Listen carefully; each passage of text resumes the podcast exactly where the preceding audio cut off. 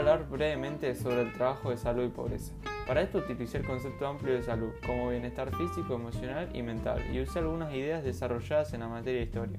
Para comprender la desigualdad social y la pobreza, tomando estas ideas, comparé la situación de la pandemia actual del COVID-19 que afecta a la humanidad y las películas Casa de Fuego que trata del tema del mal de Chagas.